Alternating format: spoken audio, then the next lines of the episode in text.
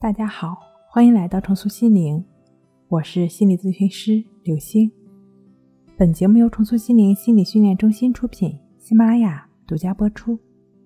今天要分享的内容是三个常见方法，帮你解决顽固性失眠。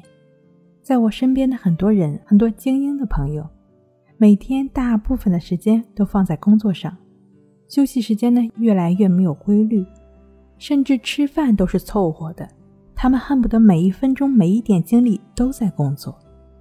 我相信很多朋友都可能会遇到这样的状况。如果只是看重一时需求，却忽视了长远的影响，累积起来，你的疲累程度不仅可能影响工作效率，更可能使你的压力不能及时释放。研究表明，与那些经常开夜车的人相比，早睡早起的人精神压力较小，而且健康程度也较高。真正的效率不是熬出来的，所以我们一定要懂得劳逸结合，才能更高效的工作。如果你也登过山，山很高，那么我相信你一定会有类似的体会：不是一下子到达山顶，而是分出好多步，适当的休息呢，我们才能保存体力，完成挑战。因此呢，时间靠挤是没有用的，只有充足的睡眠才有高的效率。每个人一天只有二十四小时，再怎么挤也是有限的。但是时间利用的效率是可以成倍提高的。只要我们睡眠质量高了，提升的空间就很大了。那么如何来帮助自己来调整呢？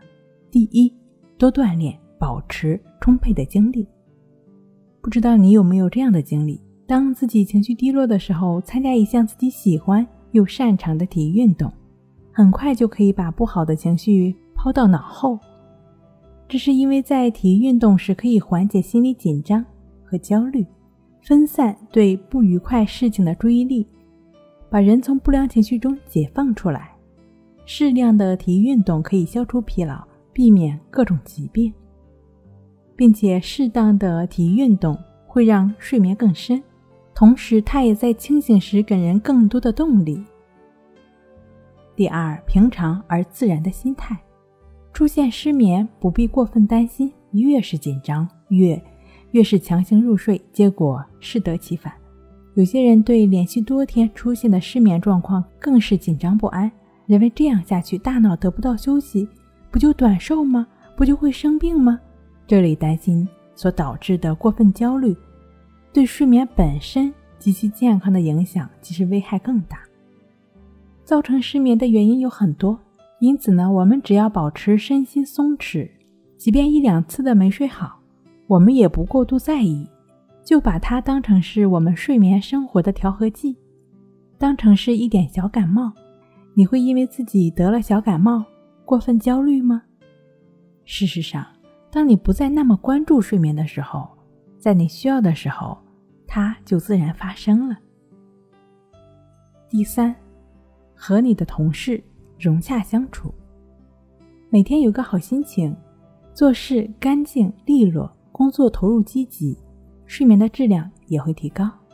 把个人和集体的利益结合起来，跟同事们相互帮助，保持友好的关系，也能够提高我们的工作热情。